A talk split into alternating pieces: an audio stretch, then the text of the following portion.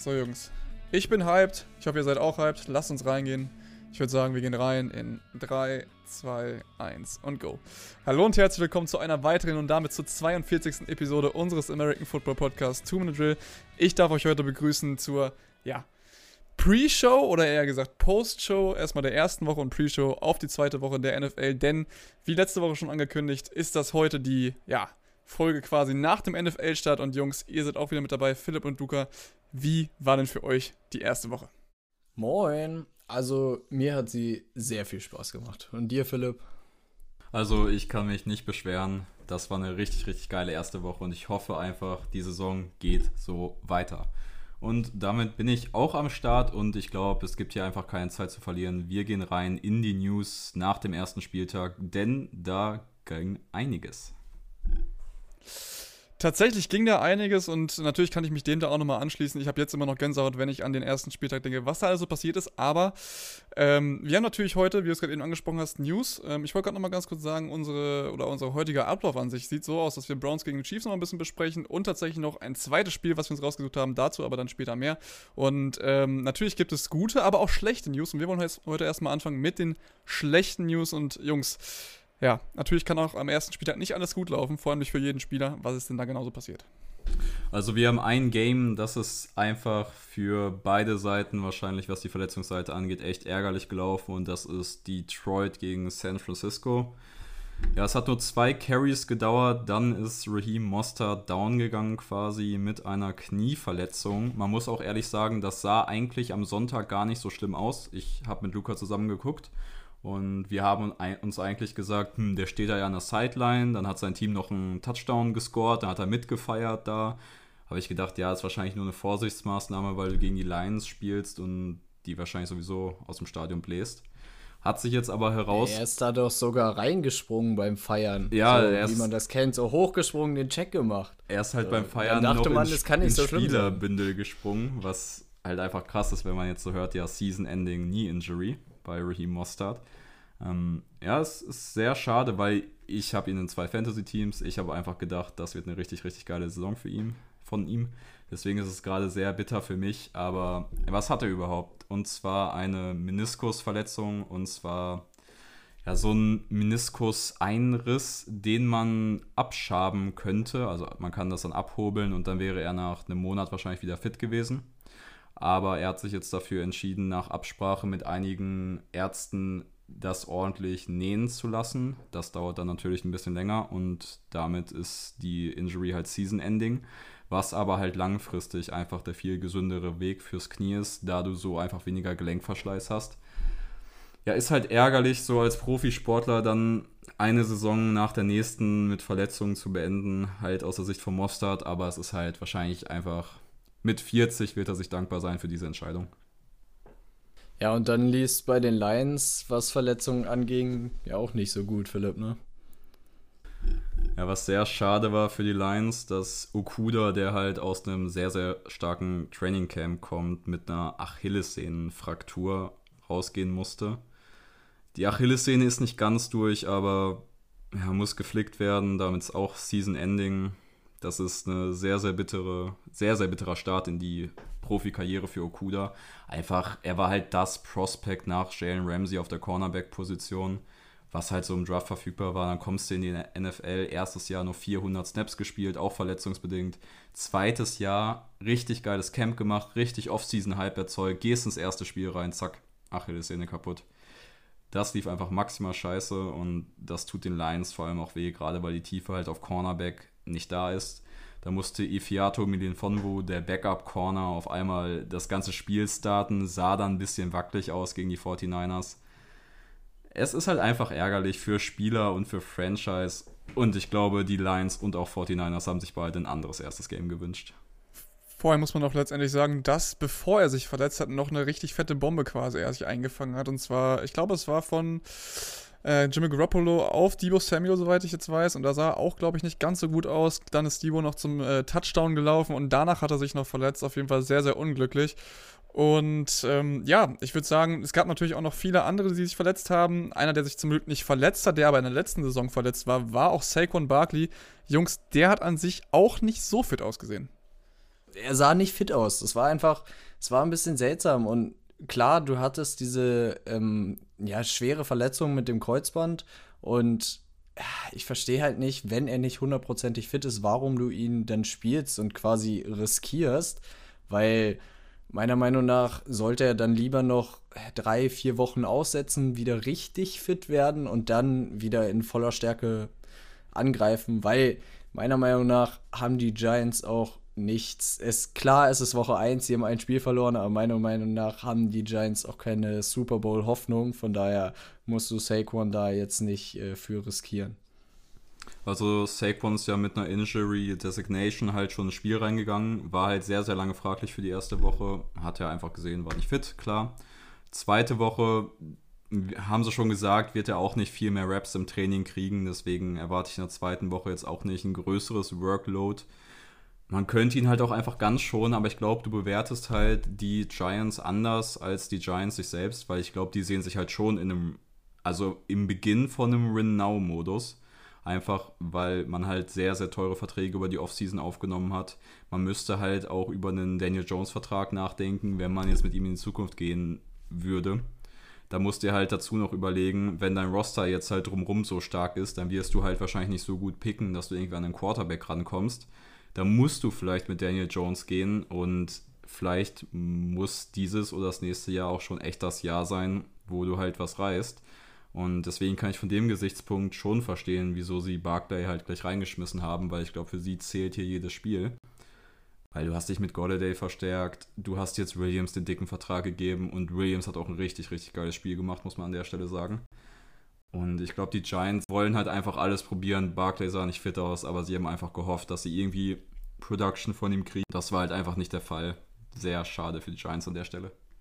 Ja, in der gleichen Division hat sich dann noch wer verletzt, nämlich äh, Ryan Fitzpatrick, der, was echt schade ist, weil man muss sagen, das war, glaube ich, die beste Situation so von Gesamtteam, die Ryan Fitzpatrick in seiner Karriere wahrscheinlich je hatte, weil er war ziemlich viel einfach nur dieser wie in Miami jetzt die letzten zwei Jahre war so der Brückenquarterback. Du wusstest, das ist nicht langfristig. Und selbst in der Saison kam dann letztes Jahr Tour, davor das Jahr kam Josh Rosen immer zwischendurch rein, weil die den ausprobieren wollten. Und es war nie wirklich nur Ryan Fitzpatrick sein Team.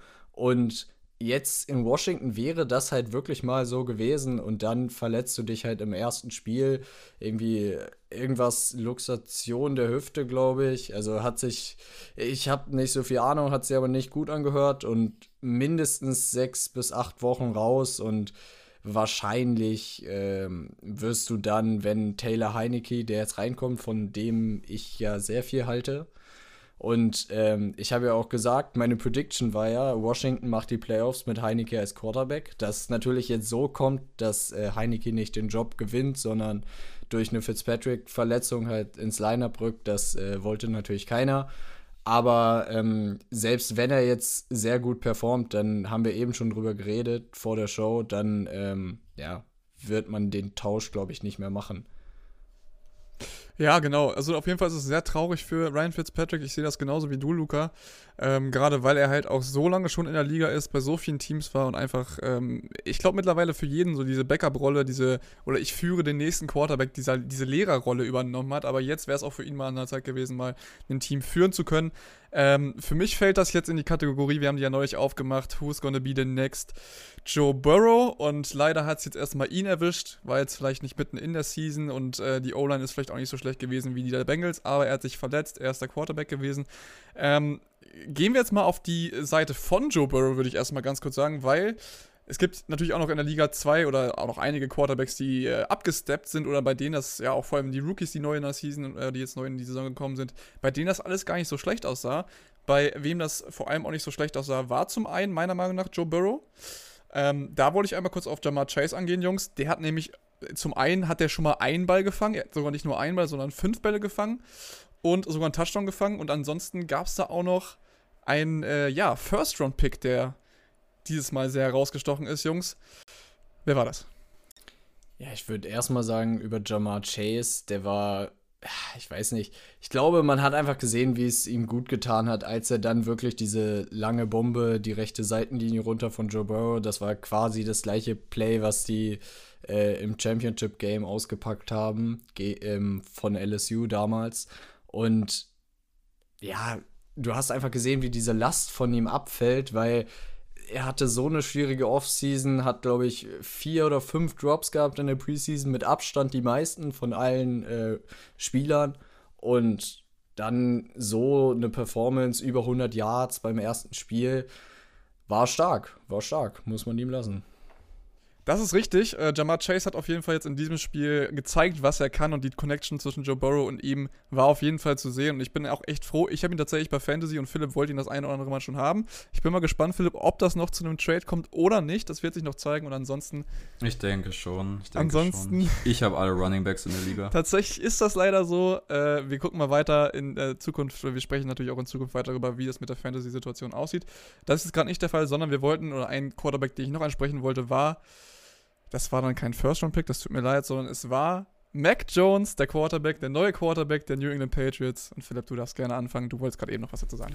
Ja, also wir haben von Mac Jones einfach eine super souveräne Leistung gekriegt in der Patriots Offense, hat das umgesetzt, was Belichick von ihm verlangt. Wahrscheinlich nichts Spektakuläres dabei, das haben wir genau so erwartet.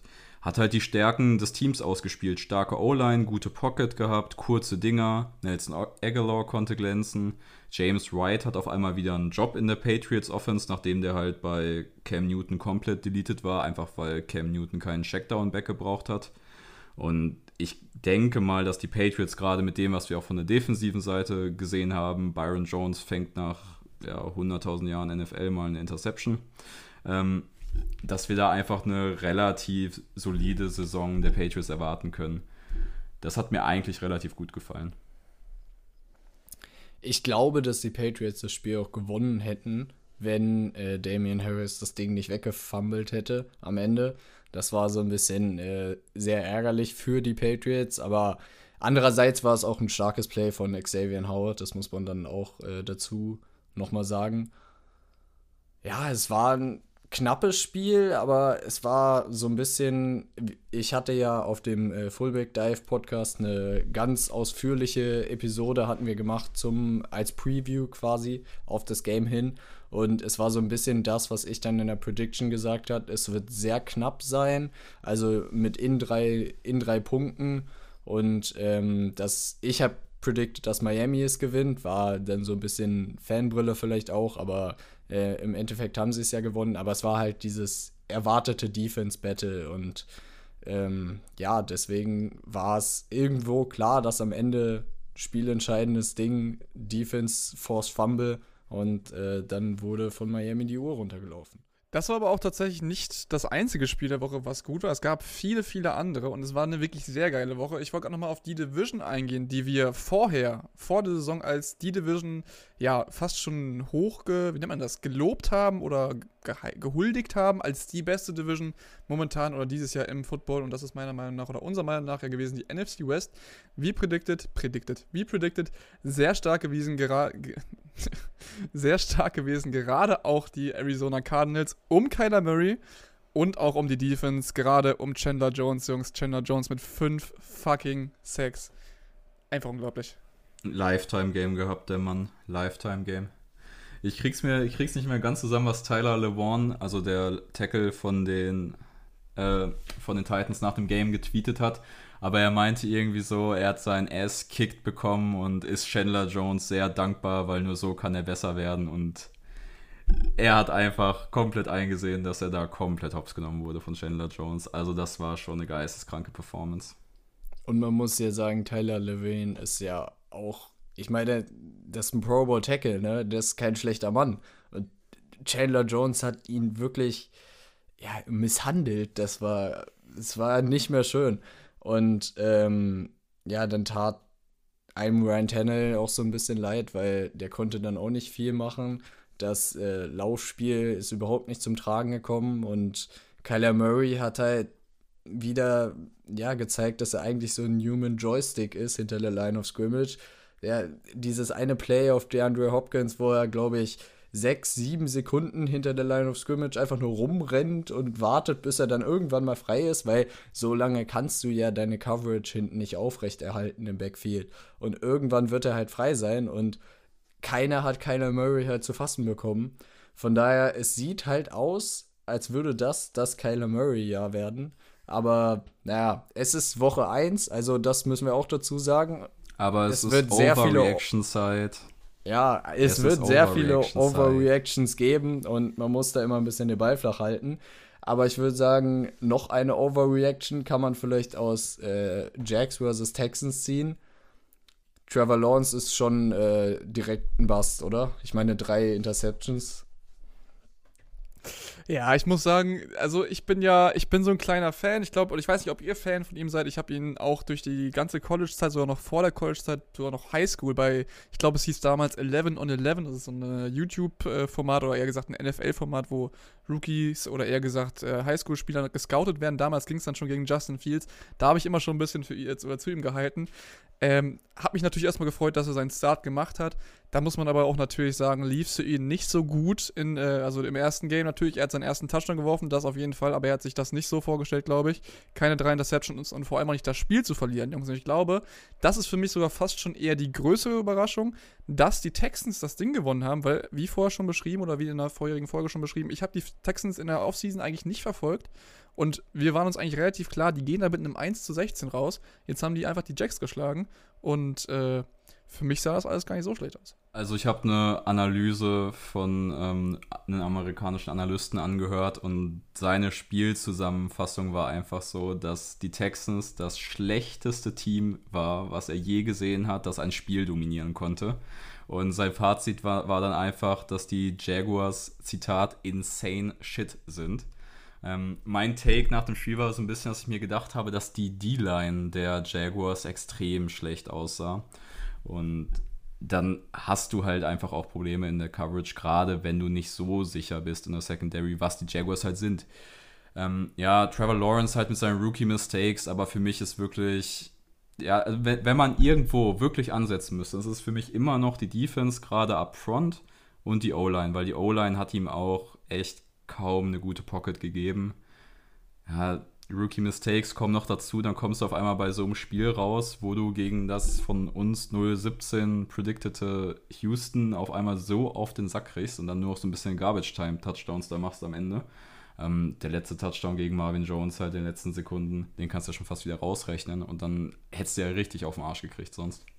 Ich bleibe immer noch dabei, einfach Urban Meyer, First Year Head Coach und es sieht so aus, als würde er sich schon wieder wünschen, dass er ähm, ins College zurück kann, weil er sah, ich fand, die Jaguars sahen einfach sehr unorganisiert aus, wie die ganze Preseason schon. Und wenn du es in der Preseason nicht hinkriegst, wie sollst du es dann in einem richtigen Spiel hinkriegen? Von daher, ich weiß nicht, was das mit den Jaguars so werden wird. Und ich glaube auch nicht, dass Urban Meyer da lange als Head Coach machen wird wieder Overreaction. Aber ich mahne auch hier zu, ich mahne auch hier zur Vorsicht vor der Overreaction, weil wir wissen auch alle, wie die erste Flores-Saison bei den Dolphins aussah, ne? Und da das ist ja auch nochmal was draus geworden. Ich wollte gerade sagen, Philipp, du musst jetzt aber nicht nur hier jetzt auf die Dolphins gehen, nur weil deine Lions vielleicht mal ansatzweise ein gutes Spiel nach 15 Jahren äh, NFL gezeigt haben. 15 Jahre natürlich auch wieder overreacted, aber, aber so ungefähr hat sich's angefühlt. Trotzdem muss man natürlich sagen, so sieht es halt auch mal aus, wenn man sich äh, ja, also natürlich können, kann das eine Team shit sein, wenn das andere Team einfach noch beschissener ist, dann sieht das andere Team auch gleich wieder gut aus. Heißt natürlich nicht, dass die Texans jetzt ihre Saison mit äh, 10 zu 10 zu 10 zu 7 beenden oder sowas. Auf keinen Fall. Sondern wahrscheinlich vielleicht dann auch letztendlich eine 1 zu 16 dabei rumkommt. Aber natürlich wünscht man es, also wünsche ich es eigentlich jedem NFL-Team da jetzt doch eine ganz gute Saison dann im Endeffekt aus dem Hut zu zaubern, genauso wie es auch den Lions oder auch den Dolphins wünsche.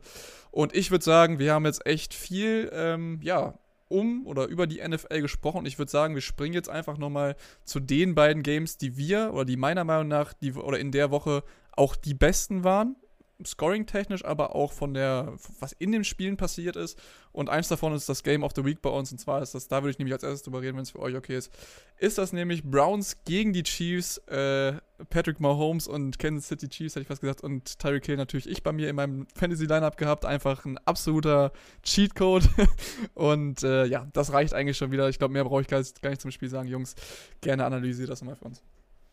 Also, wenn man Travis Kelsey in der ersten Runde genommen hat, so wie ich, dann hat das Spiel auch sehr, sehr viel Spaß Ich fand, gemacht es gab halt einen entscheidenden Faktor wieder und das hast du einfach gesehen, der war auf Quarterback, weil es war wieder so, Patrick Mahomes liegt zurück und die Browns haben eigentlich den perfekten Gameplan gefahren. Diesen für, für jeden vierten Versuch, der irgendwie in Reichweite war oder machbar war, sind die gegangen, haben wirklich volles Risiko gespielt und sind am Ende trotzdem nicht belohnt worden, weil du hast einfach gesehen, am Ende Baker Mayfield hatte die Chance für eine Game-Winning Drive und hat es halt einfach nicht zusammenbauen können. Und äh, Mahomes ist vorher halt schon das Comeback gelungen und da müssen sich die Browns halt, ich habe ähm, Bucky Brooks hat nur irgendwie gesagt, die Browns müssen sich jetzt die Frage stellen, ob sie, weil Mayfield wird jetzt auch bald ähm, also die Vertragsverhandlungen laufen ja und er muss sich ja jetzt bald, ähm, müssen sich die Browns entscheiden, ob sie Mayfield äh, einen dicken Vertrag geben oder nicht.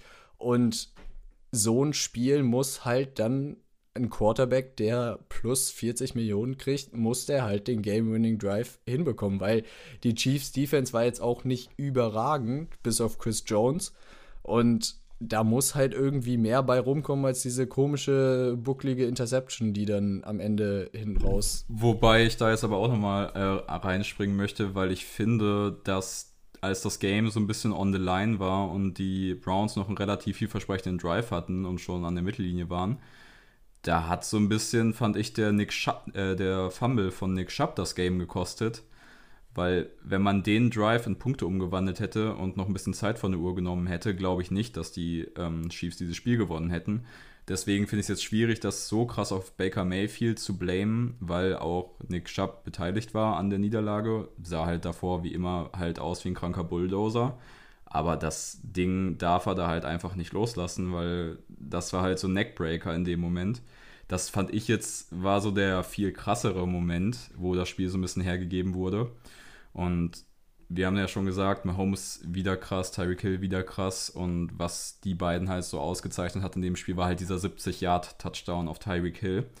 Wo ich aber mich frage, was macht da John Johnson in Coverage? Weil das ist ja jetzt nicht der bestgeworfene Ball gewesen, aber er kann da irgendwie gar nicht mehr adjusten, um überhaupt noch in die Nähe von Tyreek Hill zu kommen, weil sowohl Hill als auch Johnson kriegen halt diesen Ball einfach in den Rücken geworfen. Und Hill realisiert das schneller oder so, keine Ahnung, aber dreht sich 100 Meter, also 10 Schritte vor Johnson halt um, adjusted, geht nochmal zurück, holt sich diesen Ball. Und Johnson guckt die ganze Zeit auf den Ball, also er, er trackt den Ball, aber rea reagiert so spät und legt sich dann halt einfach nur noch hin. Fand ich schwierig. Johnson sah auch das ganze Spiel nicht so gut aus, war dann auch leicht bumped up, öfter mal an der Sideline, bisschen rumgehumpelt auch. Weiß nicht, ob er da irgendwas hatte, also verletzungstechnisch. Aber bei dem Ding habe ich mich auch gefragt, das muss halt auch kein Touchdown sein, einfach. Es ist aber auch natürlich letztendlich so, bei Patrick Mahomes und bei Tyreek Hill, diese Connection ist magisch. Die ist einfach magisch. Da hast du recht, aber um nochmal auf den Fumble zurückzukommen, der war ja dann schon noch im dritten Quarter, also quasi, also der erste Drive der Browns in der zweiten Halbzeit. Und klar ist das tödlich, dass du dann da mit dem Fumble und nicht mit Punkten rausgehst. Ja, aber da ist, da ist das Spiel ja so dahin gegangen, ab dem Moment. Klar ist das Spiel dahin gegangen, ich fand, ich fand es hat sich richtig, richtig wichtig angefühlt, diesen Drive nochmal umzusetzen. Und das hat sich angefühlt wie ein Neckbreaker beim Zugucken.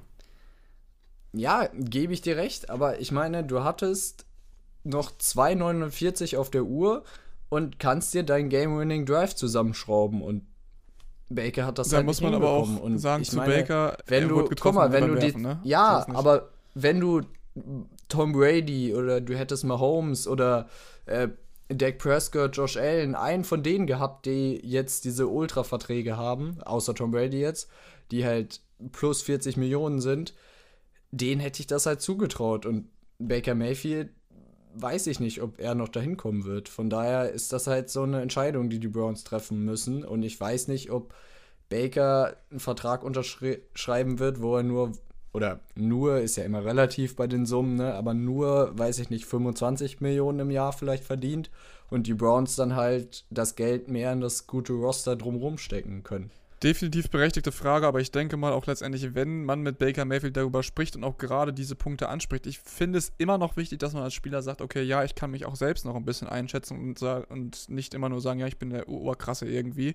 Und ich glaube vielleicht, wenn Baker Mayfield dann sagt, okay, vielleicht bin ich selber noch nicht so weit, einfach wie gesagt, Einsicht ist, die, äh, ist der erste Weg zur Besserung, so, Phrasenschwein 5 Euro, aber ich glaube, an seiner Stelle, um auch auf lange Sicht seinen Quarterback-Platz zu behalten, würde ich auf jeden Fall für ihn sagen oder würde ich ihm auf jeden Fall raten, dann das Ding anzunehmen oder den Vertrag anzunehmen, außer er reißt jetzt noch irgendwas krasses in der Saison, wo man ihm auch wirklich diesen Riesenvertrag dann zusprechen kann. Ich glaube einfach, dass Mayfields Rolle in der NFL so vielleicht der beste Game Manager in der Liga kann er sein. Ähm, und für so einen Quarterback jetzt mit dem steigenden Salary Cap kannst du schon einen Vertrag über 30 Millionen raushauen. Und ich würde auch aus Browns Sicht auf jeden Fall ähm, nicht den Quarterback wechseln wollen, weil ich einfach nicht glaube, dass es so leicht ist, einen Quarterback zu finden, der besser ist als Baker Mayfield. Weil ich finde es einfach zu risikoreich, so einen Quarterback zu haben und dann zu sagen, hm, vielleicht finden wir ja einen, der noch ein bisschen besser ist. Weil ich finde, bei Baker Mayfield fehlt halt echt nicht viel, um ein ganz, ganz klarer Top 10, Top 8, was auch immer, Quarterback zu sein. Aber das Ding ist halt, Baker ist jetzt so noch auf seinem Rookie-Contract und wenn der irgendwann ausläuft und du ihm halt wirklich, was ja jetzt passieren wird nächstes Jahr, äh, und ihm dann wirklich richtig Patte zahlen musst und wenn du ihm dann 40 Millionen gibst im Jahr, dann reicht es nicht mehr für das gute Browns-Roster, was jetzt drumrum ist. Und deswegen muss er meiner Meinung nach da halt Abstriche machen, so wie Tom Brady es halt immer gemacht hat. Und dann konnten sie auch erfolgreich sein. Ich finde da beide Punkte auf jeden Fall hundertprozentig irgendwie richtig so. Ähm, ich bin so der Meinung, ich glaube, es gibt momentan auf dem Markt keinen besseren Quarterback für die Browns. Also ich finde es sehr schwierig, wie, wie, wie, wie Philipp es gerade eben gesagt hat. Es gibt, glaube ich, keinen besseren, der jetzt irgendwie da reinpassen würde für die Browns. Natürlich muss man hinterher auch gucken, was ist für das Team am besten. Und dann wird auch, wie gesagt, wie ich es gerade eben schon angesprochen hatte, Baker Mayfield irgendwie sagen müssen, okay, ich hoffe, er, das, er macht das dann. Wir gucken erstmal aufs Team und werden zusammen besser und dann kriege ich vielleicht einen besseren oder den noch teureren Vertrag.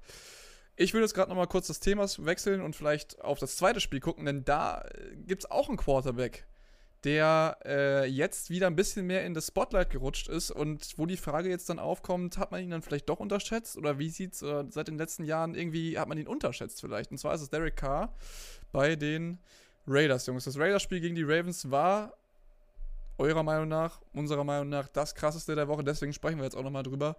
Derek Carr, eurer Meinung nach overrated, underrated? Also also erstmal Raiders, Ravens, muss man ehrlich sagen, das war ein absolut geiles Spiel. Upset-Win in Overtime, der Ball ging hin und her, jeder hat ihn weggeschmissen, wie er wollte. Und dazu gewinnen halt über, überraschend die Raiders, die ich sowieso ein bisschen sympathischer finde als die Ravens. Also mir hat das Spiel sehr viel Spaß gemacht. Ja, ist Derek Carr overrated oder underrated? Ich glaube, er ist mittlerweile echt da rated, wo er hingehört, weil in den letzten Jahren fand ich, war er mal krass overrated. Da wurde immer gesagt, so viel Potenzial, was er alles erreichen könnte. Jetzt im letzten Jahr fand ich, hat er immer zu viel Haue gekriegt in den Medien. Man muss halt sagen, er ist halt einfach ein limitierter Quarterback, was halt, ja, was halt einfach seine Vision angeht, ist für mich sein größtes Problem. Weil, ja, wir haben es gegen die Ravens auch schon wieder gesehen, er ist halt ein Quarterback, keine Mobilität vorhanden. Klar, das muss auch nicht so sein, das haben viele nicht. Aber dann, wenn er sich halt auf Darren Waller immer so festschießt in jedem Spielzug und gefühlt alles ausblendet an anderen Passing-Optionen und ihn halt, wie, wie ich es auch ähm, in der Rookie-Analyse zu Justin Fields gesagt habe, wenn der halt seine Receiver auf dem Feld immer einfach downstared und einfach nur wartet, bis dieser eine Spieler offen wird, dann versaust dir halt so viele Spielzüge, in denen vielleicht andere Passing-Option halt offen ist. Ähm, aber vielleicht ist das ja auch nur Gruden, weil der hat sich heute einfach in die Interviews hingestellt, hat gesagt, jo, wir wollen halt den Ball immer zu Waller kriegen, das ist der beste Spieler, den ich je gecoacht habe. Am liebsten würde ich ihm den Ball noch mehr geben. Wo ich mir halt immer so denke, yo, Boys, ihr habt da letztes Jahr in der ersten Runde den ersten Wide Receiver vom Board genommen mit Henry Rux, der halt einfach einen herausragenden physischen Trade hat, was halt das Tempo angeht. Und den so gar nicht in sein Spiel einzubinden und einfach nur als Field Stretcher zu nutzen das ist halt so Waste of Talent, ne? Also, Derek Carr hat ja gerne, kurze Routen zu Waller über die Mitte am liebsten. Da kannst du doch auch einen Henry Rux reinschemen. Den stellst zum Slot auf, lässt ihn durch die Mitte gehen, lässt ihn sein Tempo ausspielen, gibst ihm den Ball in die Hand. Du kannst ja auch für Henry Rux schemen mit dem Tempo, aber scheinbar sind sie daran nicht interessiert. Und Waller ist der Mann. Und das hat gestern einfach, wie auch schon so oft in der letzten Saison, funktioniert. Vor allem fand ich es irgendwie in der ersten Halbzeit war es, also ich habe dann nochmal Highlights und so geguckt und man hat es da, fand ich, gesehen, weil ähm, es gab halt richtig viele Pässe, wie du gesagt hast, wo Derek Carr einfach unglaublich ja, egoistisch quasi den Ball nur zu Waller, Waller bringen wollte. Und in der zweiten Hälfte fand ich, ist es dann besser geworden. Dann hat er halt ähm, Rux mit eingebracht, dann hat er Edwards mit eingebracht und, ähm, und auch äh, Hunter Renfro. Und dann, ja, war es viel diverser und äh, dann hat es auch viel mehr das Passing-Game einfach funktioniert und äh, so muss es halt weitergehen. Aber wie du schon sagst, wenn Gruden sich da jetzt hinstellt und sagt, wir brauchen mehr Waller, ich weiß nicht, ob das jetzt äh, die Strategie ist. Ja, vor allem ist halt das Ding, wie viel Waller willst du denn noch haben? Also ich fand, das war jetzt schon das Maximum. Der Typ hatte als Tight End 10 Receptions für 105 Yards. Kannst deinen Tight End, Tight End auch nicht 15 Receptions geben im Spiel. Also keine Ahnung, darauf kann sich doch jede Defense einstellen. Und wenn also als Deadline hatte 19 Targets, ne? 19 ja, das Targets ist halt so absurd. Und ich finde, du hast es halt auch einfach in der ersten Halbzeit immer gesehen. Wenn die Pocket kollabiert ist, lag das meistens nicht an der O-Line, die echt ein tatsächlich sehr solides Spiel gemacht hat gegen die Ravens, muss man ja auch mal anerkennen. Die haben wir ja auch sehr oft gebasht in der Offseason. Aber die hat scheinbar funktioniert und ich fand auch Leatherwood sah sehr gut, also sah gut aus für einen Rookie-Tackle. Und wenn die O-Line kollabiert ist und die Pocket collapsed ist, dann lag es meistens daran, dass K einfach den Ball zu lang gehalten hat und nicht an irgendwie an der individuellen Stärke der O-Line. Ich glaube, letztendlich können wir festmachen, äh, das allgemeine Problem wird auf Dauer sein, wenn man sagt, noch mehr Waller, dann muss man erstmal gucken, wie man den immer freikriegt, ungefähr so wie es bei Kansas City mit Tyreek Hill und äh, und Travis Casey ist, so rum, genau. Aber ansonsten ist natürlich das Problem da, es wird einfach zu eindimensional, wenn man nur letztendlich alles auf Waller schemt und dann sagt, okay, äh, vielleicht wird auch irgendwann mal gedouble-teamt oder so. Äh, und dann ist einfach verpasst, dann die Second Option oder sowas zu, äh, zu, zu hitten. Das sind halt solche Sachen, die dann äh, auf Zukunft natürlich oder in da, oder genau auf Zukunft dann letztendlich oder in der Zukunft ähm, geändert werden müssen oder die da auch, worauf hingearbeitet werden muss. Ich würde es gerne einfach nochmal ein bisschen weitergehen und ich würde sagen, letztendlich hat das ganze Ding ja nicht nur Darren Waller entschieden, sondern letztendlich auch Karl Nassib. Das ganze Spiel ist nämlich in die Overtime gegangen. Es ist, wie ihr es eben schon beschrieben habt, hin und her gegangen. Und letztendlich hat Karl Nassib das Ding entschieden, Jungs. Durch einen Sack-Fumble an Lamar Jackson. Ja, das war ein geiles Ding. Ja, ich fand's halt, das war noch viel schlimmer, fand ich davor, weil Raiders haben einfach Raiders Things gemacht, weil sie sind runtermarschiert, direkt nach der Overtime haben den Ball gekriegt, sind bis zur ja, One-Inch-Line, das war ja nicht mal One-Yard-Line, das war wirklich so Zentimeter vor der Endzone und dann gibt's den Leatherwoods for Start, du musst fünf Yards nach hinten. Da dachten sich alle schon so, oh Gott, nee, die Raiders werden es jetzt wieder vergeigen, weil du warst so kurz davor. Und dann gibt es diese komische Interception, die irgendwie durch die Finger von, ich glaube. Das, die ging durch die Hände von Willie Snead, aber ja, genau, der war so weit offen und dann kriegt er so einen beschissenen Pass. Ja. Also, wieso Hater, man da Hater so reinfeuern sagen, muss. Hater würden sagen, der ist vielleicht immer noch so ein bisschen äh, innerlicher Raven und wollte das Spiel dann doch nicht gewinnen. Also ich gebe den Fehler da definitiv Derek Carr. Das war ein schlecht geworfener Ball für die Situation. Aber was danach passiert ist, nachdem er das Ding nicht gefangen hat, das war Slapstick. Das Ding fliegt gegen den Helm vom Defender und landet in den Armen von einem Raven und dann einfach in der Endzone intercepted. Dann ging es wieder in die andere Richtung. Dann der gerade eben angesprochene Karl Nessep. Strip Sack Fumble und dann haben die Ravers, äh, Bravers, die Ravers haben die Raiders es dann doch geschafft, wo ich mir dann auch beim letzten Play dachte, Derek Carr rollt, glaube ich, raus, haut irgendwie eine Bogenlampe in die Luft und der DB am Ende sagt, ach komm, scheiß drauf. Ich glaube, es war sogar ein Safety, sagt scheiß drauf, man hat schon an der Goal-Line gesehen, äh, Goal-Line, man ja. hat schon an der, an der, an der, der Scrimmage gesehen. Humphrey. Der hat keinen Bock mehr hinterher zu laufen und ich dachte mir so, wie kann man da in diesem Play keinen Bock haben, hinterher zu laufen. Und dann war es natürlich für Jones ein easy Touchdown. Also das Ding, also wie das am Ende zu Ende gegangen ist, das Das kannst du ja eigentlich auch nicht ausmalen. Ja, ich habe es mir halt auch so im ersten Moment gedacht. Ähm, ja, er wäre da halt, also Marlon Humphrey wäre da niemals hinterhergekommen, aber ich habe mir halt auch so gedacht, so, Bro, mach so, mach doch einfach so den Sprint für die Fans, weil ich glaube, sah schon nicht so cool aus als Raven, als Ravens-Fan, wenn du das Ding gerade so verlierst und der Corner sagt so, ja, ist verloren und bewegt sich dann halt auch nicht mehr. Ja, ist halt ärgerlich gelaufen, aber was ich mir halt in diesem Play so gedacht habe, so, ja, da fehlt halt Markus Peters jetzt, ne? Auch mit einer Torn ACL, glaube ich, raus, ne? Auch Season Ending, soweit ich weiß, habe ich, glaube ich, vor dem Spiel gelesen. Jo. Ja, das ist natürlich. Im gleichen Training, wo äh, Gus Edwards auch down gegangen ist. Stimmt, mit dem, richtig, ja. Mit der Knie. Also, die haben beide, glaube ich, Kreuzband. Deswegen, das ist schon bitteres Training gewesen.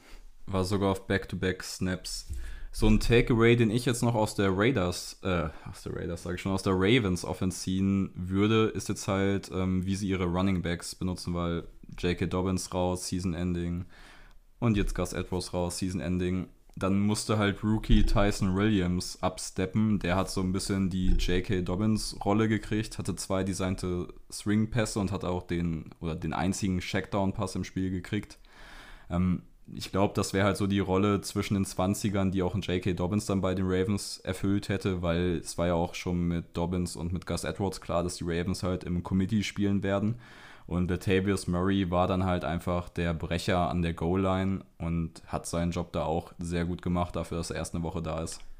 Wer seinen Job dann nicht so gut gemacht hat, meiner Meinung nach, im Ground Game, also Passing war okay, aber im Ground Game halt Lamar Jackson, weil er hatte wirklich ja, die Ravens eigentlich das Spiel gekostet, weil er hat die zwei entscheidenden Fumbles gehabt. Er hatte äh, vor der Overtime einen, der direkt in den Touchdown, äh, also wurde nicht returned, aber der Drive, den die Raiders dann in tief in der Hälfte der Ravens bekommen haben, wurde dann zum Touchdown verwertet und der Fumble in der Overtime hat dann auch den Game-Winning Touchdown, den wir gerade äh, angesprochen haben, auf Zay Jones ähm, nach sich gezogen und ja, das muss man Lamar halt ankreiden, dass er da, den darf er halt einfach nicht verlieren, den Ball. Und ja, er hat's weggefummelt.